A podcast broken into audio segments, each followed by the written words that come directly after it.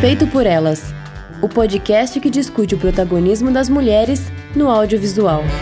Olá, eu sou Isabel Wittmann. Eu sou Estefânia Amaral. E eu sou Camila Vieira. Então, esse é o nosso primeiro programa do ano oficialmente. Embora a gente teve o programa da semana passada sobre as nossas novidades, esse é o primeiro que nós vamos falar especificamente de cinema, né? E o programa de hoje vai ser sobre Adoráveis Mulheres, da Greta Gerwig, que chegou nos cinemas agora no dia 9 de janeiro.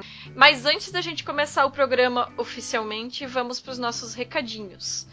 Como nós falamos no nosso programa da semana passada, a gente está mudando o nosso formato, então esse programa ainda vai estar tá numa fase de adaptação, ele é um programa de transição, vamos dizer assim, a gente está testando como a gente vai fazer ele. A ideia é que agora os programas sejam semanais, provavelmente mais curtos, pensando até numa questão de dinamismo, tanto na frequência que, com que os programas saem, quanto no conteúdo que a gente está cobrindo, enfim. Então, também tem essa questão de que daqui para frente o Feito por Elas vai passar a ser um podcast independente, porque a rede de podcasts do Anticast deixou de existir. E com isso nós perdemos a estrutura que nós tínhamos de edição, equipamento, hospedagem, enfim.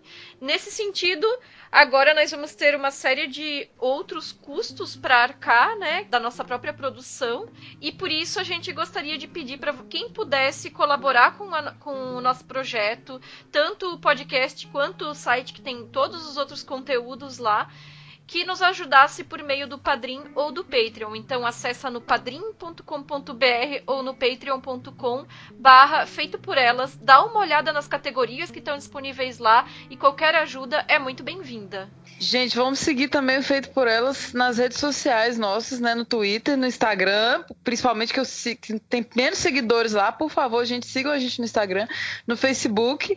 Temos um Letterboxd também, que a gente coloca as estrelinhas para os filmes.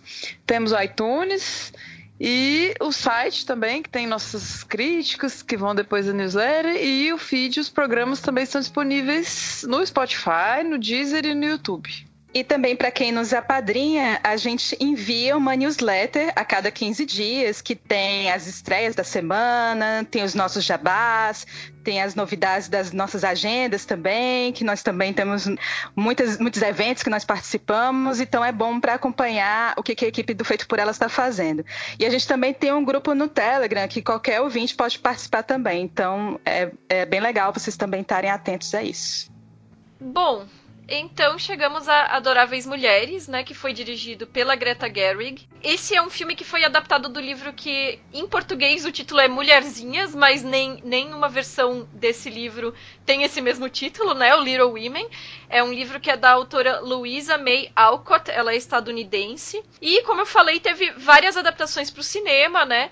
Pra televisão também tem até um anime, enfim, no Leatherbox fizeram uma lista lá ranqueando todas as versões, mas as principais são as que foram feitas para o cinema, que foram As Quatro Irmãs, de 33, do George Cukor, Quatro Destinos, de 49, do Mervyn Leroy, o Adoráveis Mulheres, de 94, que também foi dirigido por uma mulher, da Gillian Armstrong, que é da onde veio, né, essa tradução nova do filme da Greta, né? E a história é a história das quatro irmãs Marty, que são a Meg, a Joe, a Betty e a Amy. Elas moram com a mãe delas, a Marmy.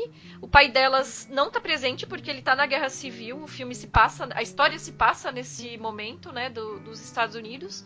E eu ia começar falando, jogando para vocês a, a, coisa dos livros, mas primeiro eu quero dizer que a gente está coincidentemente gravando esse programa no dia 13 de janeiro, que é o dia onde saiu as indicações ao Oscar. Então a gente hoje teve a confirmação de que o filme recebeu seis indicações, né? Que foi melhor filme, melhor atriz para Saoirse Ronan, melhor atriz coadjuvante para Florence Pugh, melhor roteiro original para a própria Greta Gerwig, melhor figurino para Jaqueline Duran, que é já a sétima indicação dela. É, sou fã demais dessa mulher, meu Deus, eu acho que é a minha figurinista preferida. E melhor trilha sonora para o Alexandre Desplat. E aí eu quero jogar para vocês essas indicações pensando um filme que tem todas essas qualidades, vamos dizer assim, que ele é confeccionado com tantas áreas tão bem feitas, não tem direção Gente, o Oscar não faz sentido, não. Vamos abstrair, porque. Uma boa. Não rola, velho. De analisar, não faz sentido, não faz sentido nenhum. Ela, ela, a, a Greta tinha que ser indicada por esse filme, não Lady Bird. Lady Bird é ok, esse filme é perfeito. Não tem, não tem que falar, entendeu? E não faz sentido roteiro e não direção e tudo isso concatenado. Não faz sentido. Tô revoltada. Eu também. Eu, assim, tem é, isso de serem poucos indicados à direção e ter vários indicados a melhor filme, mas eu acho muito esquisito é, um filme ser indicado a melhor filme e não ter indicação de direção, porque tá tudo muito junto, né? Se é o melhor filme, é porque teve a melhor direção. Não é só uma questão de produção, como a indústria quer vender, uhum. né? Acho que tem a questão de direção aí que tá implicado na, na ideia do melhor filme. Mas é isso, tem várias indicações para melhor filme tem só cinco indicados para diretor, então assim acaba que é uma competição muito grande e fica sempre alguém de fora. Foram quantos filmes indicados esse ano? Você se foram, lembra? Foram nove. Nove, né? É. é. E no final ela não foi a única injustiçada na categoria de direção, né? O próprio Almodóvar não, não foi indicado em estar tá no melhor filme. E o Jordan hum. Peele com nós, né? Completamente ignorado, não foi indicado a nada, o que eu acho um absurdo, assim, né? Mas eu discordo da Estê, eu acho que Lady Bird é perfeito também, aquela, né? Mas. Eu gosto dos dois filmes. Não, assim, Perfeita é, é, muito forte. Eu acho que esse filme realmente é perfeito. Lady Bird é muito bom, na minha opinião, assim. E, mas, é, mas chama a atenção, né? Que um filme que tenha tantas qualidades não tenha ninguém por trás dele, faz, realizando ele, né? De acordo com a academia, né? E aí, nesse sentido eu vou trazer aqui uma citação que é de um link que a Rosana Iris jogou lá no nosso grupo do Telegram e o Carlos Carvalho separou um trechinho que eu vou ler traduzido aqui para vocês, que é uma fala da Saoirse Ronan. E aí ela disse assim: "Para mim a Greta desde que começou fez dois filmes perfeitos. High five, é isso aí. E espero que quando ela fizer seu próximo filme perfeito seja reconhecida por tudo, porque ela é uma das cineastas mais importantes do nosso tempo. Ela falando isso, né, sobre o fato de que ela foi foi indicada a roteiro, a Greta Gerwig, e não a direção, né? E eu acho que é isso, assim, é fato de que é uma das cineastas mais importantes dessa geração, né? Já, uhum. com apenas dois filmes, né? Mas é, é. Bom, todo ano a gente faz programa do Oscar. Esse ano vai ter programa do Oscar de novo. Então a pistolagem completa vai estar no programa do Oscar, né? Mas é isso, todo ano a gente olha as indicações, reclama um monte e volta a assistir o Oscar, porque é isso, é um prêmio equivocado, é um prêmio da indústria, os critérios são basicamente publicidade e a própria indústria, né? Então sempre vai estar sujeito a esse tipo de exclusão, né? Eu não assisto, não. Nem faço questão nenhuma mais. Eu assisto porque eu fico lá cobrindo no Twitter do Feito por Elas, mandando um monte de GIF e meme, porque a melhor coisa da noite são os GIFs e os memes. Então, eu acompanho a cobertura da Isa. Melhor que, que já passa. Pega a melhor parte ali já, relaxa. É, nesses últimos anos eu ando muito por fora do Oscar. Assim, teve um período na minha época, na, um período assim da, da minha carreira que eu acompanhava muito, porque enfim, né, trabalhava no jornal impresso, tinha que cobrir isso, né? Uhum. Mas agora eu tô muito por fora. E como também eu assisti poucos filmes esse ano, eu acho que eu não vou conseguir ver todos eles até lá, até a cerimônia. Então, é muita coisa para ver, né? E agora voltando para os livros, que era onde eu pretendia iniciar o programa, mas o Oscar pegou a gente de rasteira aí, né? Eu queria saber de vocês quem leu o livro, quem gostou, não gostou. E aí, pensando nessas adaptações anteriores para o cinema, porque eu sei que vocês também assistiram algumas delas, né? Eu queria saber de vocês quais dessas adaptações vocês mais gostaram, pensando na forma como as personagens foram transpostas para tela. É, então, eu li a primeira parte do livro, estava começando a ler a segunda parte, mas não, não cheguei a concluir, né? Eu acho que é importante a gente dizer que todas as adaptações cinematográficas do Mulherzinhas, né, que é o Little Women, uhum. é, elas envolvem não só o próprio livro que se chama Little Women, que é o Mulherzinhas, né, que foi publicado em 1868, mas também a continuação, que foi um livro publicado um ano depois, porque teve uhum. muito sucesso, né, foi um sucesso de, de mercado editorial, e a continuação se chama Good Wives, que seria Boas Esposas, né. E aí, só depois do sucesso desses dois livros é que eles foram publicados em um só volume, mas isso foi, tipo, anos depois, né? 1880. Uhum. E aí, por conta disso, é que aqui no Brasil, algumas editoras publicaram ou apenas a primeira parte, e boa parte dessas novas editoras, elas estão, dessas novas edições, elas já estão com as duas partes, entendendo que essa adaptação cinematográfica também iria contemplar as, as duas partes né? E depois desses, desses dois primeiros livros, ainda teve mais duas sequências, né? Que é o Little Man, de 1871, que se chama Homenzinhos, né? Que seria Os Homenzinhos. E o Joe's Boy, que é um livro de 1886. Então, é só para os ouvintes saberem que é realmente é uma obra que teve um sucesso enorme e que hoje é considerado um clássico, né? Pelo menos os dois primeiros livros. O meu primeiro contato com esse universo da obra da, da Louise Meyer é Alcott. Veio a partir do Adoráveis Mulheres, que é a adaptação da Gillian Armstrong, que é o filme de 1994, que era, era, um filme que eu assistia nas noites de Natal, na minha adolescência, passava na Band, dublado. E era um dos filmes que eu mais gostava de assistir em período natalino. Assim, sempre passava, eu lembro disso. E gostava muito do filme, né? Mas ao ler o livro agora, para essa, me preparando assim para refletir sobre essa nova adaptação, eu confesso que eu fiquei bem decepcionada com o livro. Por quê? Porque ele ele parece um manual de bons costumes para as moças daquele período, é, as moças dos Estados Unidos ali, final do século XIX. Os capítulos eles sempre terminam com uma lição de moral e ele também tem muita ênfase numa moral religiosa protestante. É, e por que protestante? Porque o livro que é o livro principal das brincadeiras dessas quatro irmãs, que é um livro que, inclusive, a própria mãe, a Marvin, entrega para as irmãs, se chama O Peregrino que é considerado a Bíblia do protestantismo. Né? E esse livro vai alimentar parte dessas brincadeiras, como a história lá do, de carregar os fardos, os castelos do ar. Então, realmente tem essa moral religiosa que me distancia muito do livro e essa ideia de ser um manual de bons costumes. Assim, essa moralidade do livro me distancia muito.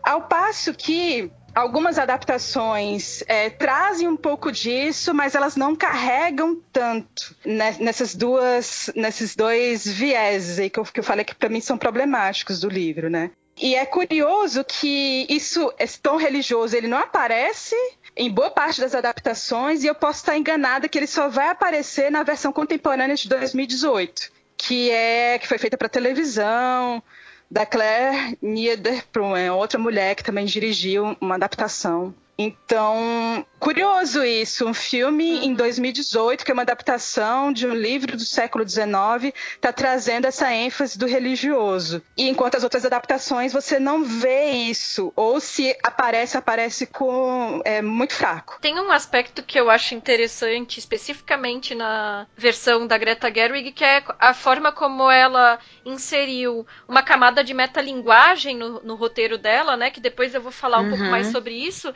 mas que isso permite com que ela altere esse texto original do livro de uma maneira em que ela comenta essas alterações, né? Então, isso que tu falou do aspecto religioso Sim. do livro, ela coloca o próprio editor da personagem que é a escritora, a Joe, dizendo para ela, hoje em uhum. dia ninguém mais quer livros com a, a, moral não vende, né? É, moral não vende. Então, com isso, ela permite Sim. que a, a personagem que é a escritora, que acaba sendo a narradora em primeira pessoa, crie essa história que é a própria história do filme filme, tirando a camada de moralismo que, que tá presente no filme, né? Acho isso uma sacada muito boa da Greta, porque ela consegue comentar as formas como ela atualiza a história. Não, exatamente. E quando eu vi essa cena, que é uma cena que não existe nas adaptações uhum. anteriores, essa cena não existe, pelo menos esses diálogos não existem. Eu fiquei uhum. pensando se isso tá no livro ou se foi uma criação da própria Greta como roteirista. E aí eu tava lendo já a segunda parte, cheguei no capítulo 34, que é igual. Tipo, é o mesmo diálogo, é o mesmo diálogo. Então, isso tem, assim, o, o editor fala, a moral não vende, tem que ser um entretenimento, você tem que trazer entretenimento, não vem trazer lição de moral. E ela, a personagem da Joe ali, ela queria trazer isso porque ela vem dessa carga religiosa, entende? Uhum. Mas por mais que esteja no livro original, a Greta usa essa frase como um comentário, né? Sim, e eu acho que o fato dela começar nessa segunda parte, que é justamente a fase mais amadurecida, que a Joe ali já tem 20 anos, eu acho que isso já diz muito qual é o tipo de público que ela quer dialogar, sabe? Ela uhum. quer dialogar com o público jovem, mas um público mais amadurecido, sabe? Então ela tá lidando, é, e aí ela faz outros comentários também ao longo do filme, que a gente pode falar um pouco depois.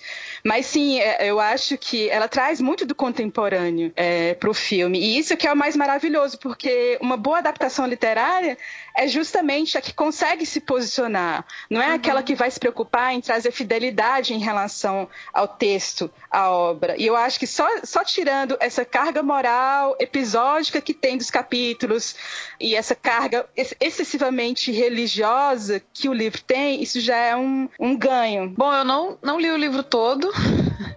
Apesar da Isa tá falando desde talvez novembro, assim, vamos gravar de mulherzinhas, vai ler o livro, vai ler o livro. não, falei em janeiro, vai dar tempo. Não, não li o livro todo. E aí a Isa falou de um livro, da, de um capítulo da bagunça, capítulo 11. Aí eu fiquei interessada em ler esse capítulo. Que é um que elas tiram folga e vão. É, a mãe fala: Não, pode fazer uma experiência aí, não arruma a casa, não, fica semana só. Aí elas aprendem que não pode, que tem que trabalhar também. Aí vem a lição de moral de novo, né? Uhum. É, isso aí é divertido e tudo, mas é meio, meio chatinho o livro, né? Assim, quando, quando a gente vê o filme, você fala: Nossa, que coisa sensacional, e o livro é meio Achei meio bobinho mesmo. E li um pedaço do, do, do, próximo, que é o 12, acho que nesse que tem a morte do. Não, a morte do passarinho é porque elas não, não, não cuidaram do passarinho nessa semana de, de, folga. Cruel. É muito cruel. E isso é não tem no filme, né? Não, tem no filme. É, tem várias coisas que não tem, assim, né? Inclusive o filme da, da Greta não passa no selo Faustina. Tem um gato aleatório, mas ele não tem nome nem aparece em duas cenas. Então, já o de 96 eu, eu considero, porque o cachorro aparece várias vezes, o cachorro da tia Marsh. É, e li uns trechos aleatórios, assim, né? Parece que ela. Acho, acho, que não chega a ser epistolar, mas tem cartas, né, que eles trocam tem, em alguns tem, momentos. Tem. E tem uma gata que morre também, achei super triste isso. E achei engraçado essa coisa da religião, assim, tipo, porque é muito marcado realmente. É a culpa cristã, essa coisa toda de ai meu Deus, né? Então, não foi um livro que me atraiu assim a ler inteiro não e ler a segunda parte também não. Mas eu já tinha assistido também a adaptação de 96, porque eu sou fã da Claire Danes, já vi todos os filmes com ela. É, só não vi aquela série ainda, né? Porque eu era fã, mais fã dela, tipo, no início dos anos, no final dos anos 90 no início dos anos 2000. Então já tinha visto, eu gosto da adaptação. Revendo, não gostei tanto igual eu gostava na época, achei algumas atuações meio nada a ver, tipo Christian Bale, assim. Até a Winona eu achei meio estranha nesse filme. Não sei, a Susan Sarandon é sempre maravilhosa, né? E a Kristen Dunst também é muito fofinha. Mas assim, a estrutura é parecida com o filme da Greta, né? Em algumas coisas tem umas cenas muito próximas, mas realmente eu, eu ainda prefiro o, o, atual. Não vi outras, infelizmente, não vi ainda. É, eu. Assim como a Camila li a primeira parte do livro, comecei a segunda parte hoje, mas mal avancei, assim. Também nunca tinha assistido nenhuma adaptação anterior, nem essa de 94. E uma coisa que me chama a atenção é que as duas mais antigas a da década de 30 e a de 40, ainda mantém um pouco essa estrutura de que o livro é meio episódico, né? Então parece que não tenta, não dá o trabalho de fazer um roteiro onde as ações se encadeiem, assim.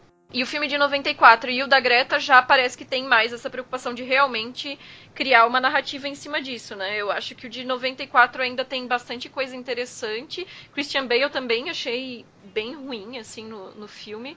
A própria Kirsten Dunst, apesar de fofinha, eu não comprei ela muito, assim, ela tava muito, acho que fora da, da época em que tá sendo retratada, assim, não sei, sabe? Embora ela já tivesse feito a Cláudia, né, no Entrevista com o Vampiro. É, eu acho uma outra Cláudia, assim. Isso é, não, não sei, eu...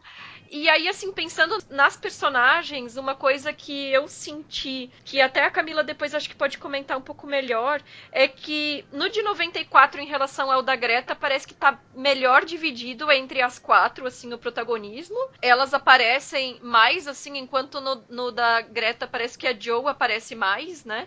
E nos de, da década de 30 e da década de 40, eu particularmente achei o da década de 40 com um ótimo elenco, mas o da década de 30 para mim era foi a melhor Joe, porque era Catherine Hepburn. E eu não gostei do da década de 40 justamente porque eu achei a Joe extremamente rígida, dura, e para mim a Joe, pelo que eu captei da personagem pela leitura, ela é essa essa menina que é um tomboy, né? Ela tem esse comportamento, mas ela ela não é uma pessoa ríspida, nem dura, nem nada assim. Ela é ainda, apesar de tomboy, amável, afável, sei lá, mais ou menos como a Saoirse Ronan fez, né? A Saoirse Ronan em nenhum momento é dura. Então eu acho que a atriz que fez na década de 40, ela entendeu a coisa do, do tomboy de uma maneira muito estreita, assim, na atuação dela, quase robótica por mais que o elenco seja maravilhoso, a própria Amy é a Elizabeth Taylor novinha, assim, sabe? Para mim não, não funcionou tanto, foi o que eu menos gostei.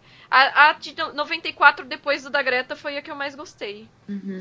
Então, sobre as adaptações anteriores, apesar de eu gostar muito do Adoráveis Mulheres de 94, por fazer parte assim, desse meu imaginário de adolescência, é, antes de ver o filme da Greta, eu sentia, e aí vendo esse, todas essas adaptações e fazendo comparações, assim, eu sentia que a melhor adaptação foi a de 49, por causa das interpretações. Eu uhum. discordo um pouco, eu já consigo perceber a personagem da Jo, e aí pelo próprio livro mesmo, eu sinto que ela é um pouco, assim, controladora, sabe? Eu acho que ela tem um aspecto duro, ela tem um aspecto mais estabanado, e eu acho que a personagem que a, a Ellison criou no filme de 49, ela traz muito mais isso, a coisa do Cristóvão Colombo, sabe? Essa coisa de, de ser mais estabanada, mais atrapalhada, isso é muito presente na, na, primeira parte. E eu acho que quem consegue trazer mais isso é a, é a Johnny Harrison, assim, na minha opinião. Mas, enfim, temos né, interpretações diferentes em relação uhum. à leitura do livro, né? E para mim, eu acho que essa versão de 49 traz a melhor Beth sabe? Acho que a Margaret O'Brien, apesar de ser uma atriz mais nova, né, e ela não, não é das irmãs, ela não é a mais nova, né? O que me incomoda mais é a Liz Taylor no filme, assim, eu já não gosto tanto da atuação da Liz Taylor e essa diferença de idade também, mas eu acho que a que mais se aproxima do que é a Beth do livro é a Margaret O'Brien da, da, versão de 49. Então, assim, o que me chama mais atenção são as atuações desse filme, mas em termos de estrutura, de narrativa, de ousadia, de você adaptar para o seu é, próprio tempo, eu acho que em direção e roteiro, a Greta se supera em comparação com as outras adaptações, né? em termos de transcriação literária, pelo fato dela se posicionar mesmo como roteirista e diretora em relação uhum. ao texto e de dar essa resposta contemporânea ao livro da Louisa May Alcott. Mesmo Sim. sendo um filme de época, você vê que tem um olhar contemporâneo para aquilo. Uhum. É, e, e, aí entra aquilo que eu queria comentar que era sobre como ela fez essa coisa da inserção da metalinguagem, né? Porque o que ela fez basicamente foi mudar a estrutura do livro, né?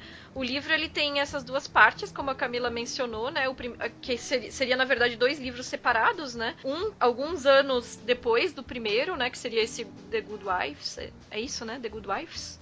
Good isso, Wives. Good Wives. Isso. Good Wives, é. E o que a, a, Greta fez foi trabalhar essas duas histórias em paralelo, né? E isso já cria uma diferença em relação às outras adaptações, porque as outras adaptações seguem a ordem cronológica, e o que ela faz é colocar em contraposição o passado que é colocado como uma, uma memória quase idílica, né? Porque embora tivessem os seus conflitos, as suas brigas, aquela coisa de irmã e tudo, é contrastado com o presente, onde cada uma. O presente da narrativa, né? Onde cada uma tá lidando com seus perrengues ali, né? E isso é colocado até mesmo na diferença do. Do, da fotografia, né? Que a do, a do passado é, é uma fotografia muito luminosa, né? Muito solar. E a do presente é uma fotografia fria. E é, a outra coisa é que com essa inserção da metalinguagem, ela utiliza a Joe como a narradora, né? Porque a personagem ela é uma escritora, mas o livro, ele, em alguns momentos, tem, ele tem uma narração em, em, terceira pessoa que, em alguns momentos, comenta a, a história das meninas, mas não se uhum. posiciona dizendo que é uma delas que está escrevendo. E aí a Greta uhum, Gerwig coloca especificamente a Joe como a pessoa que está escrevendo essa história, ou seja, o filme que a gente está vendo é como se fosse a adaptação do livro da história que a Joe está contando das irmãs. Então a gente está vendo a versão dela dos fatos. É, além disso, né, a gente saber que ela está narrando, ela tá, realmente ela tá escrevendo o livro. Então, essa, isso que você falou da metalinguagem é bem marcado, é muito bacana como é que o livro se dá dentro do filme, assim. Inclusive, ele, ele é feito mesmo, confeccionado dentro do livro, né? Ela espera, ela olha ele sendo feito igual um bebê, assim, na maternidade. Acho Isso é super é bonita essa cena. É essa cena é muito linda começar na capa do livro e saber como é que o livro foi, foi sendo escrito ao longo do filme, né? Isso, é, ficou maravilhoso, essa construção. Sim, e aí a gente percebe que os flashbacks, que tem toda essa diferença de direção de arte, na verdade são a história do livro. Então é uma história dentro da história, né? E com isso, como a gente tinha comentado antes, a Greta Gerwig consegue fazer esses comentários sobre aquilo que é talvez falho para os olhos contemporâneos, né, em cima dessa, dessa narrativa moralista da época, né? Primeiro, como a gente já falou, a exclusão do aspecto religioso e depois a Camila pode comentar um pouco melhor até que é a forma como ela comenta o final do livro, né? Colocando o próprio editor de novo, dizendo as pessoas querem é, um casamento no final, não querem a coerência da personagem. E então existe a inserção, né, do, do relacionamento, Sim. assim, que é jogado ali no final. Então tá, a personagem precisa casar no final, mas isso é colocado de uma maneira, assim, que pode ser o final do livro, talvez não seja, né? O da personagem. Sim. Não, e, e não é o mesmo final. Né? Assim, não é assim, o final mais próximo do livro talvez seja o que tenha na versão de 94 da Gillian Armstrong. Ali, é, ali de fato, é o uhum. final é, do livro, mas o que acontece? O que, que ela faz? É, o que, que a Greta faz, né? E ela, como diretora e como roteirista, qual o gesto que ela faz? E eu acho que ela zoa ali daquele, daquele final, porque você fica na dúvida se de fato acontece uhum. isso com a personagem da Joe ou se, a, se acontece com a personagem que está no livro que ela escreve. E eu acredito que é a personagem que ela criou. Porque não está na diegese do filme, aquela cena. Não está construída como a diegese do filme. Ela está o tempo todo ali falando com o editor e a cena aparece no meio dessa conversa. Então, assim, realmente eu acho que ela tá trazendo um comentário a esse desfecho que foi que até hoje é bastante polêmico, porque como é que pode, assim, uma personagem tão ousada, talvez das irmãs, das quatro irmãs, seria mais ousada, que não queria casamento e terminar uhum. se casando? Eu não sei se eu, não sei se isso é um spoiler, se a gente pode falar disso, mas... Assistam o mas, filme, enfim, gente! Né, desculpa, gente, mas enfim, isso é uma coisa importante da gente falar, que de fato ela tá fazendo esse comentário para é, zoar com um final que na verdade foi um final feito por encomenda. Você vê uhum. claramente que foi uma, uma decisão que foi imposta pelo editor por uma questão mercadológica mesmo, porque as mulheres da época, todas elas tinham que se casar. E a Louisa May Alcott, ela não se casou na vida real, e a Joe é um alter ego dela. Então, assim, por que que isso acontece, né? Uma surpresa, mas enfim. E aí a Greta, ela brinca com isso. E eu acho isso maravilhoso, porque, novamente, você vê essa posição uhum. dela, né, como autora como diretora. E ao mesmo tempo é super arriscado você misturar os tempos, né? Porque ela, ela usa muito flashback. Flashback às vezes não é bem visto no cinema, né? Porque às vezes ele pode soar apenas como uma muleta narrativa. No entanto, eu acho que é importante ela usar como base principal é, do roteiro a segunda parte do livro. Ela, ela, é a base principal da estrutura, né, do roteiro e da história que está sendo contada. E a primeira parte ela vem em forma de flashback. Né, assim, isso também é um outro posicionamento que ela dá. Não, vou começar da segunda parte porque que me interessa dialogar com esse público. E não, não me interessa fica confuso. dialogar. É isso que eu acho interessante, porque ela conseguiu deixar toda a narrativa mais complexa do que é no livro, sem ficar confuso, até por essas diferenças de direção de arte, né? Que eu até nem falei, mas tem também, além da, da fotografia, tem uma diferença no figurino, né? Porque. Uhum. Da Jaqueline Duran, né? que ela usa nos flashbacks concentrado os tons de rosa e vinho nas roupas das personagens, embora tenha outras cores ali para fazer as combinações, né?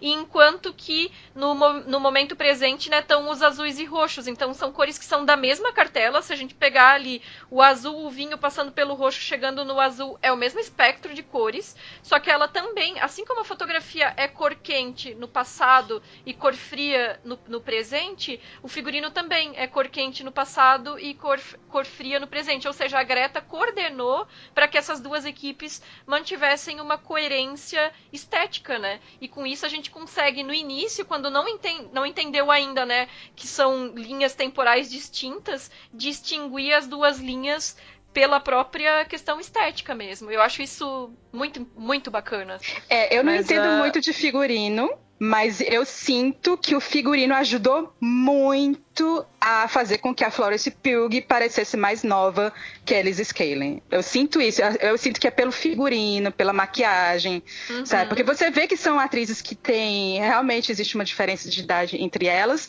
mas eu acho que consegue equilibrar muito isso. Até porque você percebe que na, na segunda fase ela tá aparecendo bem mais velha, assim, do que uhum. quando ela tá criança. E eu acho que isso é figurino também. Ai, mas eu fiquei perdido, assim, tipo, não acho que isso atrapalhou de forma alguma o filme. Eu fui no embalo, se assim, fluiu lindamente, dele, desceu redondo.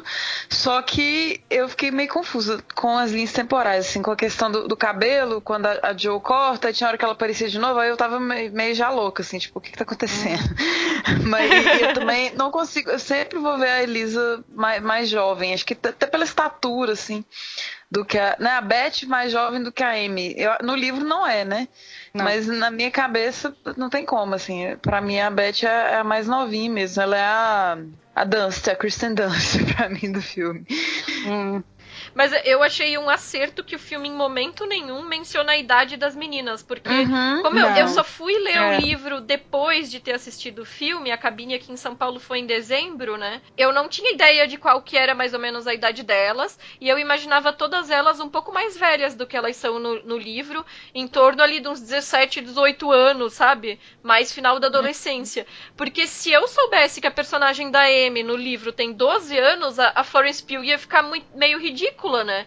Mas essa também é uma decisão, né? De tipo, elas são jovens, adolescentes em qualquer idade ali, coloca as atrizes e, e, e, a narrativa funciona do mesmo jeito, sem a gente ter especificamente a mesma idade do livro, né? Que no livro a Joe é a mais nova? É a segunda. Não, ela é a segunda. Ah, tá. É porque nesse filme eu acho que ela até parece. Só não parece mais velha do que a. Fugiu o nome da a Emma lá, a Hermione. Emma Hermione. Que é a mais é... velha, a Meg. É, é a mais velha, a Meg. Ah, e depois é a Joe, né? Porque é. é o que parece. Pra mim, a minha personagem preferida é a Beth. E aí eu acho que. E aí um, um ponto fraco que eu acho do filme da Greta, que tem que falar. Por isso que eu não dei cinco uhum. estrelas. Que eu acho que aquele momento em que ela vai é, cruzar é, o momento que ela fica doente de escarlatina na primeira, na primeira parte, com o momento que ela morre na segunda parte, misturar esses, do, esses dois pontos emotivos que nas outras adaptações isso está separado, eu acho que perdeu muito, assim, sabe? Eu acho que realmente enfraqueceu muito a personagem da Beth, sabe? Eu acho que ela realmente deixou muito secundário. Por outro lado, eu acho que o filme aprofunda muito bem a relação conflituosa que existe entre a Joe e a Amy. Eu acho que o filme trabalha uhum. isso. Para mim, é, é, o arco narrativo mais interessante do Sim. filme, é esse conflito da Joe com a, com a Amy, sabe? Da Amy ser sempre a preterida, de se sentir a sombra da Joe. E eu, eu achei isso muito interessante no filme, e você não vê isso é, com muita força nos, nos filmes anteriores. Assim, fiquei impressionada. Mas assim, é aquela coisa de irmã, né? Que eu não tenho lugar de fala para falar, porque eu não tenho irmã. Mas é, eu não sei, quando ela fala isso, eu desconfio dela, sabe? Eu acho que é bem trabalhado no filme, mas eu não acho que ela é preterida. É, mas a personagem diz isso no livro, né? É, ah, ela é, diz, não está no livro. Mas é. assim, parece que ela tá meio que se vitimizando ali de um, de um negócio. E, e, aí acaba que. Até no final a gente vê isso, né? Ela que casa com o garotinho. então, assim, não, acho que é que ela acho que é meio um vitimismo mesmo. Né? Aí ela queria sair, aí ela, porra, queima o livro da irmã, sabe? Então é uns negócios que você fica puto mesmo. É, então, eu, eu acho que uma coisa que a Greta acerta nessa versão, isso que a Camila falou da relação entre as duas, é que foi a versão em que eu consegui ter alguma empatia pela Amy também. Até porque ela, a, o jeito que a Florence Pugh, é, o jeito como a Florence Pugh atua, ela coloca um humor ali que é muito bom uhum. também. A gente ri das tiradas dela, que às vezes são falas que estão nos outros livros, nos outros filmes, mas não são tão engraçadas nas outras versões. Uhum. Enfim, eu acho que realmente o foco fica na Joe nessa versão, né? Mas. E a Beth, realmente, na versão de 94, por exemplo, ela é muito mais interessante, né? Que a Claire Danes, tem muito mais destaque, uhum. né? Mas aqui, é, essa é a primeira versão, incluindo o próprio livro, em que eu não consigo só ter raiva da Amy, em que eu também consigo ter algum tipo uhum. tipo de empatia por ela. Porque Isso. sim, eu fiquei extremamente puta com ela quando ela queimou o livro da Joe. tipo, isso é uhum. imperdoável. Mas tu consegue. É, tu consegue, assim, ter alguma É, mas relação. também ela é legal. É, eu gostei super do personagem. Ela é muito cativante, assim, muito bacana. É porque é, da, é um da forma como plana, tá... né? É, da é, forma é. como tá construído nas outras versões, dá a entender que ela é só mimada. É. Sabe? Uhum. Não dá uhum. profundidade Sim. psicológica. E nesse filme da Greta, isso vem com muita força, isso é muito interessante de ver. É, tipo, ela fato, tem uma, assim, por... uma fragilidade. É. Isso. E qual que é a personagem que vocês mais se identificam? Eu já falei, a, a Beth. É, Camila falou que é a Beth. Uhum. Eu é a Joe, mais clichê, né? Igual Sex and the City. Ah, eu sou a Carrie, eu sou a Joe. Mas é porque é a pessoa que escreve, né? Tipo, essa coisa da edição, né? E, e, querer lançar um livro, escrever e ralar, e, sei lá, ser meio. Essa coisa do tomboy que a Isa falou muito bem, né? De ser meio xoxo awkward, assim. é bem a Joe, total, assim, total Joe. Cortar o cabelo depois chorar, muito a Joe, Sim. vários momentos. é, eu, Perfeito. Eu, eu sou clichêzona também e eu também acabei me identificando mais com a Joe. E eu preciso dizer que eu chorei horrores nesse filme. E uma uhum. das coisas que ele conseguiu fazer comigo emocionalmente é me deixar com vontade de voltar a escrever, assim. Porque é. É, a alegria dela, por exemplo, quando ela consegue vender um conto dela, esse tipo de coisa, né? É uma coisa assim indescritível, né? E aí tu pensa, nossa, que saudade de quando tu colocava as coisas em palavras assim e não era para falar sobre filme, era para falar sobre outras coisas, sabe? Tipo escrever outras coisas. E, e, eu, e eu, assim, fiquei tão encantada pela Joe que eu fiquei com essa saudade de, de escrever. Eu posso falar um pouquinho das duas personagens, assim, é, de fato eu acho super compreensível, assim, que a Joe, ela tem, a, tem essa coisa do carisma, né, e foi uma personagem que culturalmente, né, ela ficou muito marcada, é, assim, como se fosse uma personagem proto-feminista, inclusive até ia perguntar depois um pouco sobre isso, né, mas por que que eu gosto muito da personagem da Beth? Beth, né? Apesar dela não aparecer tanto, eu sinto que ela é, ela é a mais prestativa de todas as irmãs, ela é menos egoísta. Uhum. Ela que vai até a casa dos Hummel, né? Quando todas as meninas estão ocupadas com as suas próprias tarefas, assim, ela vai para a casa dos Hummel e ela fica com a escarlatina por causa disso. Né? Ela cuida muito bem dos gatos, ela adora muito a natureza, né? Ela gosta dos pássaros, dos gatos, né? E, e os gatos, eles não aparecem tanto nessa nova versão, acho que só aparecem em uma cena. E nos outros filmes eu acho que tá um pouco mais presente. E ela tem uma uma, timidez que se parece um pouco comigo, mas é uma identificação maior que eu tenho assim com ela. A Joe, eu não sei, eu não sei se é porque ficou muito presente essa imagem da Joe no livro, talvez nem tanto nas adaptações, eu acho que eles conseguiram amenizar um pouco isso, mas no livro eu sinto que ela é muito controladora das decisões das irmãs, sabe? o que ela faz com a Meg chega a ser chato, assim. sabe? Porque tem um momento assim, ela, ela reclama tanto porque a Meg quer se casar com o Brooke, é, que tem um momento que ela quer, inclusive, fazer com que o Laurie se case com a, com a, com a Meg, sabe? Tem um, um, trecho do livro que ela prefere que o Laurie se case com a Meg, sabe? E, e aí tem momentos assim que eu não consigo entender. E, e, ela tem uma dificuldade de lidar com a casa também das coisas. Uhum. Ela controla demais a vida dela, as decisões das próprias irmãs, que quando escapa disso, ela não sabe o que fazer, ela se desespera, assim. Então eu não, não tenho muita empatia, muita afinidade com ela, assim, como um personagem. E nas outras versões, quando tem a morte da Beth, tem uma, um diálogo que eu acho lindíssimo, que é uma pena que não esteja no filme da Greta, sabe? Que é quando ela fala, a Beth fala que tem a sensação que ela não, não viveria por muito tempo. Uhum. Né, e que a Joe é isso. Ah, não, a Joe foi feita para conquistar o mundo, né? Você foi feita para conquistar o mundo, Joe. E eu não sou como, como vocês. Na verdade, eu não, nunca fiz tantos planos para minha vida porque imaginei que eu não fosse para estar viva por tanto tempo, sabe? E eu acho que esse, esse é um dos momentos mais emocionantes que tem na versão de 49 e tem na versão de 94, sabe? Nesse É, filme da Greta não. Mas é maravilhoso. isso, né? São escolhas, são escolhas. E por isso que eu não chorei. Eu não me emocionei vendo o filme da Greta, assim, mas eu- ainda assim eu ainda acho o filme muito bom. Mas eu não me emocionei. chorar, né, Camila? Falou, pô, colocou eu, a assim, cena do rolê. Eu não senti nada na morte da Beth construída daquele jeito, assim, sabe? É, eu fiquei Mas, confusa, enfim. porque o, melodrama, pra mim, passou do ponto ali.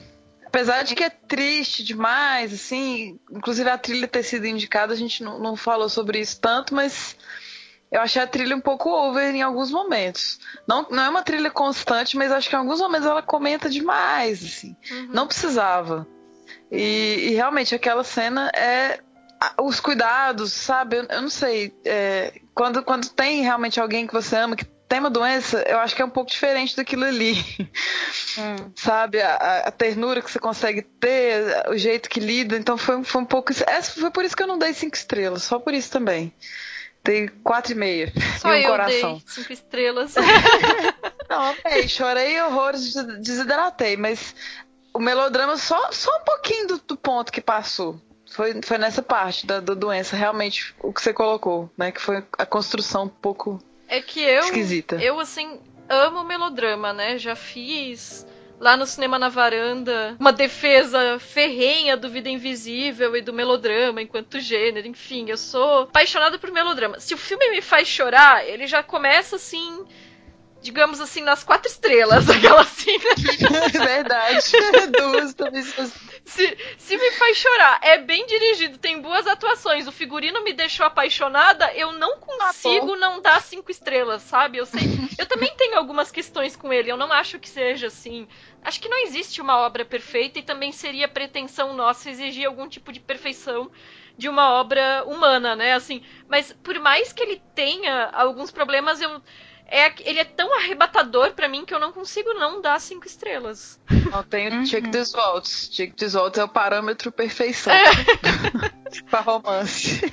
E por que, que vocês acham que a Joe ela foi transformada em protagonista em, nes- nessas, nessas versões? Eu sinto assim que em todas as versões há uma ênfase muito grande para personagem da Joe e o livro ele já é mais equilibrado, né? Tem, tem capítulos que são dedicados a uma das irmãs Na minha apenas, opinião, né? Então, É, inclusive tem uns capítulos muito legais que não tem nenhuma adaptação. Tipo, um capítulo. Aham. Quando a, a Beth tem escarlatina, tem um capítulo inteiro que é a, a, a Amy sobrevivendo, abrigada na casa da tia Marte, porque ela não pode pegar Sim. a doença também. E esse capítulo é ótimo Sim. e é só a Amy. Mas, Aham. mas, enfim, na minha opinião, eu acho que tanto roteiristas quanto diretoras e diretores, enquanto contadores de história, não conseguem resistir à tentação de colocar uma contadora de histórias no centro da narrativa. Muito Uhum. bom. Sim. E, e nesse caso é, é aquilo que a gente falou da metalinguagem, que, que encaixou perfeito, Casa, né? né? Se o livro está sendo escrito, né, ela precisa ser a protagonista que está contando essa história. né? Uhum. E ela, ela passou a ser vista como uma personagem que é isso, né? Que anuncia o feminismo. Eu queria saber o que vocês acham disso. Porque, por exemplo, a Simone de Beauvoir se inspirou na Joe para escrever vários textos. Dela. Olha. Então, aí tem isso também. Eu queria que vocês, se vocês veem alguma coisa nisso, quais seriam esses elementos. Olha, aí eu vou falar de achismo, tá? Porque eu não li nada a respeito, assim, né? Nem sabia disso da Simone Uhum. de Beauvoir. Mas a minha opinião, tendo lido a primeira parte do livro, né? Por mais que o livro Uhum. tenha essa questão de sempre ter uma lição de moral, de ter o aspecto religioso na trama, uma coisa que me chama a atenção é que ele fala para as meninas serem boas meninas, óbvio, mas ele também dá uma gama de opções de ações para essas meninas. E, essa, e essas opções incluem todas as coisas pelas quais elas nutrem gosto ou interesse de fazer, né? E entre elas escrever. Então, uma coisa que eu tinha lido era que a Joe inspirou muitas gerações de meninas que leram esse livro quando era criança, porque foi um livro que foi muito lido por muitas gerações de meninas, né? Por ser a personagem que, que dizia para elas basicamente, olha, vocês também podem ser escritoras, que é uma coisa meio rara, né? Então, eu acho que não entendendo ela como um ícone feminista nesse sentido de que ela faça exatamente alguma coisa discursiva ou tenha uma ação específica que posicione ela enquanto feminista, mas eu acho que é o um simples exemplo de pegar uma personagem que escolhe a profissão dela, que escolhe ser escritora, que vai atrás de uma carreira depois como é, preceptora, né, professora, e que faz também escolhas que não são as mais convencionais quando se trata do relacionamento amoroso, né?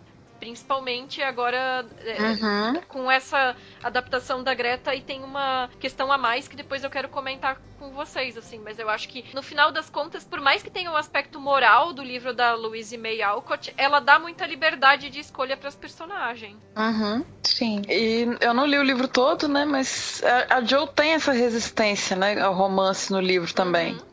Uhum. E, e, ela, e tem aquelas fala maravilhosa que a a Charsha não sei, não sei falar o nome dela direito. É Charsha mesmo, não é Isa? É Charsha. Charsha. É, que foi a hora que eu mais chorei, que ela fala, cara, superestimado esse rolê de amor, em outras palavras, né, claro. Tem que casar, a mulher tem que fazer o que quiser, outras coisas. Aí é o auge do feminismo, mas eu me sinto tão sozinha. Uhum. Uhum. Aquilo ali pra mim é o, é o ponto, assim. Uhum. E que tá, beleza, mas também pode ser, pode ter um equilíbrio nisso aí, sabe? Uhum. não é que você precise ficar sozinha para sempre. Você, também, você não precisa casar, mas você pode ter um, um crush ali com Gael, né? Poxa. Por que não? Né? Gente, é, vou dar um mini spoiler, porque já adiantando para quem estiver nos ouvindo, na semana que vem o nosso programa vai ser sobre Retrato de uma Jovem em Chamas, né? E nesse sentido, tem uma frase nesse outro filme que dialoga tanto com isso que tu estás falando, Estê, que é um questionamento: ser livre é estar só?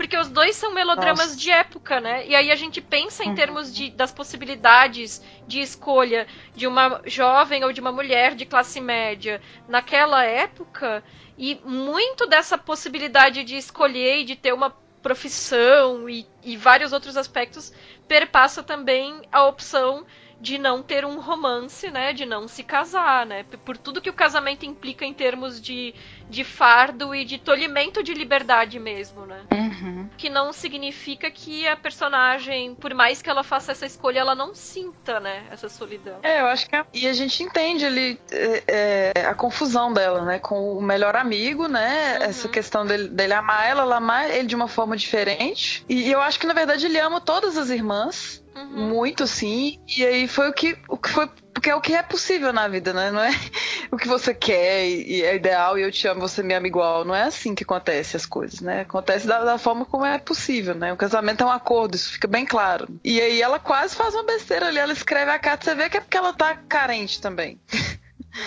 Não é que ela quer casar com ele, né? Ela fala, ah, já que ele quer casar comigo, então bora lá. Só que não, melhor não, vamos rasgar essa carta aqui, vamos deixar minha irmã ser feliz com ele, né? Então é muito doido isso tudo, a forma como é construído. Não sei se no livro é assim, mas achei sensacional. Bem realista. Né? E mesmo essa mudança de trazer o tempo o segundo livro, né, como tempo presente, ajuda a gente a entender também o relacionamento entre o Laurie e a Amy, porque quando a gente conhece ele, a gente conhece quando ele tá indo na carruagem, encontra a Amy na carruagem com a tia Marty, né? Então a gente conhece ele já conhecendo a Amy. Ela, ela é uhum. é a primeira conexão que a gente tem com ele, Sim. e isso ajuda a fazer mais sentido o relacionamento deles do que se a gente primeiro visse tudo que a Joe passa com o Laurie para depois saber Sim. que a Amy é que ficou com ele no final. Perfeito, bem colocado. Falando agora nessa coisa dos relacionamentos, né? Parece que isso é uma das polêmicas do livro, assim, né? Eu vi que existe, sei lá, gerações e gerações de leitoras e leitores decepcionados com o fato de que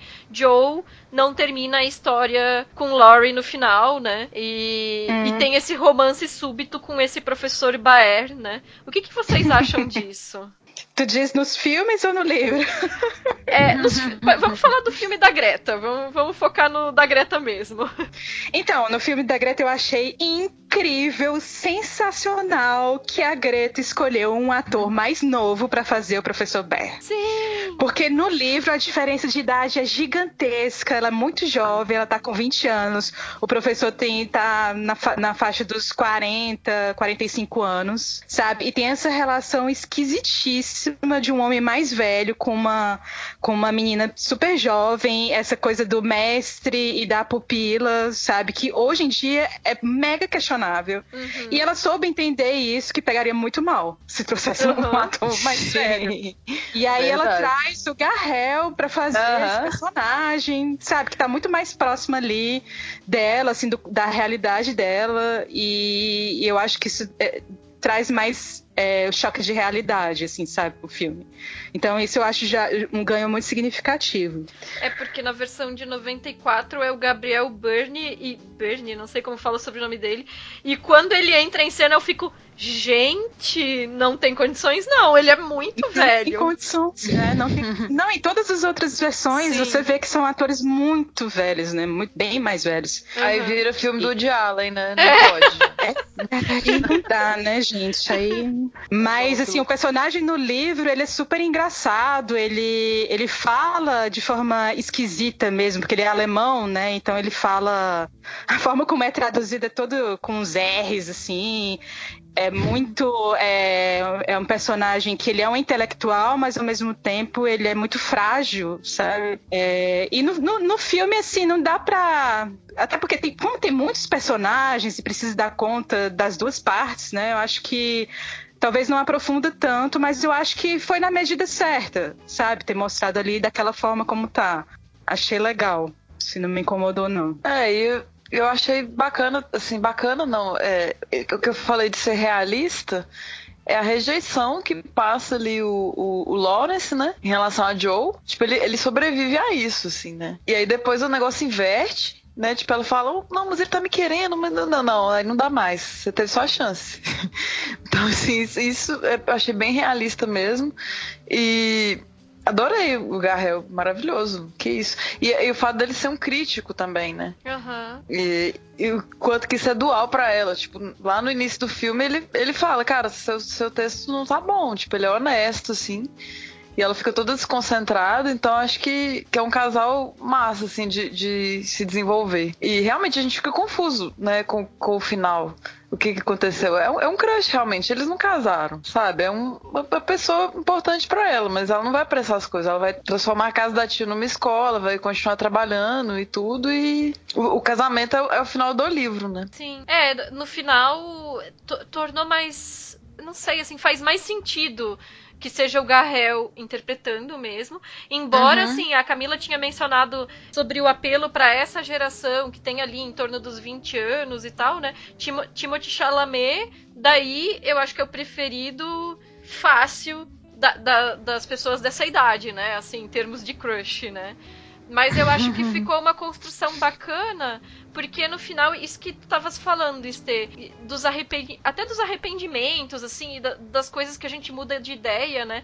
Tem toda aquela fala da Joe de que quando ela recusa o, a aproximação do, do Laurie, né? De que eles não dariam certo porque eles iam acabar se matando, eles eram uhum. muito diferentes, né? E aí eu acho legal Sim. porque a história aproveita isso para dizer assim, às vezes quando a gente é novo, a gente tem umas ideias, essas ideias não, não vão dar certo, gente. E isso pode ser para relacionamento, no caso da Joe e do Laurie, ou pode ser tipo a Amy que depois descobre que, sei lá, ela talvez não fosse uma pintora tão boa assim como ela queria ser, uhum. sabe? E tudo bem, a vida segue, sabe? Tu não precisa cumprir todos os planos que tu tinha aos 15 anos, né? Aquela coisa, né? É, na hora é uma sofrência terrível, mas depois as coisas vão encaixando, você vai ver, não, não era para ser, né? Melhor assim, é. outros caminhos, né? Tipo, Isso é... de relação a dois, uma cena que me impressionou muito e que eu também fiquei me perguntando se era texto da Greta ou se estava no livro, mas acabei descobrindo que está no livro também, uhum. é aquela cena em que a Meg já está casada com o Brooke e ela compra uma seda caríssima, uhum. né? E eles estão uhum. vivendo ainda, eles, né? Ela se casou com ele sabendo que ele era pobre, que ele teria que trabalhar muito para sustentar, né? Os gêmeos, né? Que nascem ali, sustentar ela. E ela compra assim no ímpeto uma seda caríssima para fazer um vestido, porque ela tem essa, ela não aguenta mais ser pobre, né? Isso está no livro, assim, eu achei uma cena muito bem construída, assim, sabe? Porque é, é, é seco, é super realista, sabe? E, e, eu achei muito boa, muito boa aquela cena. Mas ela devolve mesmo no livro? Tipo, ela, ela vende, eu acho, depois. Sim, vendeu para uma amiga, né? Porque ela, no filme na, ela vende. No livro, no livro ela, inclusive, ela compra um sobretudo, ela consegue um dinheiro e ela compra um sobretudo para ele, porque ela, ela fala, né, naquela hora lá que ah, você poderia também aproveitar para comprar um sobretudo, uhum. é um casaco, é. E no livro ela faz isso, porque ela vê que ele fica tão decepcionado com ela que ela arranja uma forma de conseguir dar algo para para ele, assim. É bem forte isso, bem que é quando é, cai a ficha, né? Essa coisa do casamento. É, eu chorei muito com aquele casal também, porque é, é muito bonito. É. Tipo, eles passando dificuldade. E, ah, mas eu, eu amor acima de tudo. e ela falar com a irmã que, tipo, tá, meu, seu sonho é, né, ser livre e ter sua vida e escrever. O meu é, é casar, é ter uma família. Então, tipo, não é menor porque é diferente. Porque é diferente. Ou, né? Nossa, isso é lindo. Isso, isso é romântica, é né? É, ai, né, tipo. Eu, eu sou, eu sou bem, bem complicada nesse romance incurável meu. É, outra coisa que eu gostei demais também, assim, eu adoro a Laura Dern, né? Não acho que é o melhor papel dela, não, mas para mim ela tá bem. E a cumplicidade que desenvolve entre ela e a Joe. Uhum. Sabe? Nessa, nessa conversa que eu citei mesmo. E, tudo, o livro toda cita essa questão da raiva, né? Vocês também comentaram comigo antes do programa, né? Acho que o problema é a culpa pela raiva, né? Mas acho que no filme também isso é, isso é resolvido de uma forma interessante, né? Porque a Marmi, né, fala que tem a raiva, mas ela não deixa a raiva destruir ela. Uhum. Né? Então você vai sentir, mas não, não, não vai dormir com essa raiva, né? Coloca pra fora. E aí, na hora do casamento, a, a Joe só olha pra ela assim, né? Tipo, tô segurando aqui. Aí dá aquela. Eu achei lindo aquele olhar de cumplicidade das duas, sabe? Tipo, é, minha filha, eu sei que você tá com raiva. É porque o problema, de acordo com a, a Marmy, não é especificamente ter a raiva, é o que você faz com essa raiva, né? Isso tá, isso tá muito no livro também, nesse sentido de educar as meninas a como lidar com os sentimentos. E aí eu lembrei de duas coisas com isso. O primeiro é Poliana, né? Aquele outro livro que era muito também é, nesse sentido de tipo para manual de comportamento para as crianças verem um pouco mais o lado positivo das coisas, né? E o próprio Um, um Dia Lindo na Vizinhança, acho que é isso, da Marielle Heller, que foi indicada ao Oscar só de melhor ator coadjuvante pelo Tom Hanks, né? Que trata do Mr. Rogers, que é um apresentador de programa infantil dos Estados Unidos que ficou no ar entre a década de 60 até acho que final dos anos 90 início dos 2000, não tenho certeza. E que ele trabalhava muito isso com as crianças, no sentido de, tipo, não menospreze as crianças. As crianças, elas vão ter raiva, vão ter dor, vão ter tristeza, vão ter toda uma gama de sentimentos que a gente entende como negativos e o que a gente tem que fazer é tipo conversar com elas para elas saberem é, lidar com isso, né?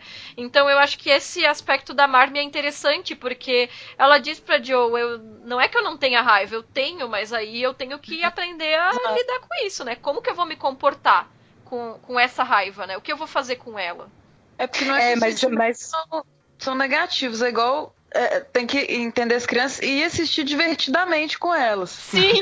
Porque aí a gente vê que os sentimentos são importantes em algum nível, né? Sim. A raiva tem seu valor ali pra você, né? Total. Até pela dignidade. É, mas eu sinto, né? eu, eu, sinto que no livro isso é visto de forma negativa para as mulheres. Sim, sabe? Sim. Que quando o Laurie fica com raiva, em vários trechos do livro, e, e inclusive na parte lá que ele tá bêbado, que ele tá ai, sofrendo de dor de cotovelo, porque levou fora da Joe lá. Uhum. Então, assim, ele tem uns arrobos de raiva dele e tá ok, assim, tá tudo tranquilo, né? Mas com a Joe, que é uma mulher, uhum. isso, é, isso é visto com muita desconfiança até pela própria sociedade. Então, assim, o que a mãe dela ensina ali, ela controlar esse afeto, porque é mal visto mesmo pela sociedade, sabe? Sim, então, o problema sinto... é a repressão, né? É. Assim. é e aí, nesse sentido, eu acho que a personagem da Joe é interessante por isso, porque ela não representa esses códigos que a sociedade espera que uma mulher represente. Então, assim, uhum. é, ela está banada mesmo,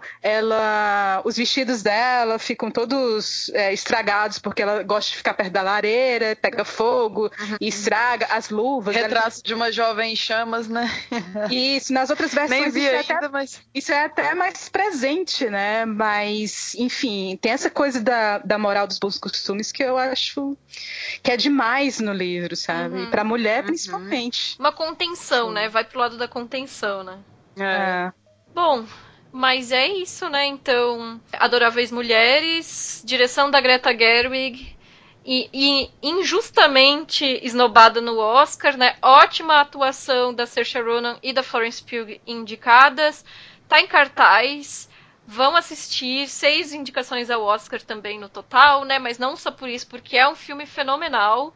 Então fica a nossa recomendação por todos os aspectos que a gente, é, que a gente comentou aqui, inclusive os aspectos negativos, né? Porque o filme tem uma construção muito interessante. Com certeza. E o nosso último recadinho aqui antes da despedida no nosso programa passado das novidades de 2020, a gente tinha comentado sobre a possibilidade de fazer um programa sem uma periodicidade específica que fosse um programa de indicações, né? E a gente jogou para os ouvintes assim, o que, que vocês acham dessa ideia, né? E nós tivemos alguns feedbacks, especialmente lá no nosso grupo do Telegram. E especificamente a Rosana Iris e a Nicole Macedo falaram que gostavam da ideia e a Camila Henriques também ela reforçou que também seria interessante que nós tivéssemos dicas acadêmicas nesse programa de recomendações, né? Só que agora, a gente fazendo a nossa agenda de gravações e já pensando que o programa daqui para frente seria semanal e a gente viu que, por exemplo, nós já temos fechado a programação até o começo de março com um programa semanal sem pausa, só com os filmes que estão sendo lançados e nesse meio tempo ainda a mostra de Tiradentes e o Oscar no meio, né? Ou seja, a gente já tá com uma programação bem fechada, mesmo tendo aumentado a nossa periodicidade para semanal. E a gente ficou pensando como que poderia ser feito esse programa, pensando nessa periodicidade, né, que, que ficou pendente, né, a definição. E aí uma ideia que nós tivemos foi a de oferecer como um conteúdo extra. Nós mencionamos que nós vamos precisar agora de um apoio financeiro maior, porque nós nos tornamos um podcast independente, né? Então nós criamos uma nova categoria de amadrinhamento no Padrim, que é a categoria de 20 reais, que se chama O que está por vir. E nessa categoria nós produziríamos mensalmente para quem amadrinhar ou apadrinhar lá esse podcast extra, que seria um podcast de, de recomendações. Então, seria, solucionaria as duas questões, né? Então, se vocês tiverem interesse em consumir esse conteúdo extra, que seriam o que nós estamos assistindo, lendo, ouvindo, enfim, filmes e séries também, e também as nossas leituras acadêmicas para quem estiver fazendo leituras acadêmicas no momento, se for o caso, né? Então, nós vamos mensalmente discutir o que nós estamos consumindo para além das pautas do podcast nesse programa extra, e nós vamos disponibilizar ele como um benefício para quem nos amadrinhar ou nos apadrinhar nessa categoria nova que nós criamos no Padrim. Então dá uma conferida lá se você achar que vale a pena, assine nesse novo patamar, né, do nosso Padrim. Então é isso, gente. Espero que vocês tenham gostado do nosso programa. O formato ainda, como a gente falou, está sendo testado, já deu uma mudada, né? Na semana que vem também, como já foi avisado, a gente volta para discutir Retrato de uma Jovem em Chamas, da Celine Siamá, que também estreou agora no dia 9 de janeiro, então dá para já assistir antes do programa ir ao ar. Manda um feedback pra gente contando se vocês gostaram desse formato, gostaram desse programa. Pode ser no contato arroba feitoporelas.com.br ou um comentário no nosso site feitoporelas.com.br. Obrigada pela audiência e até o próximo programa. Valeu, pessoal. Até mais, gente. Beijo.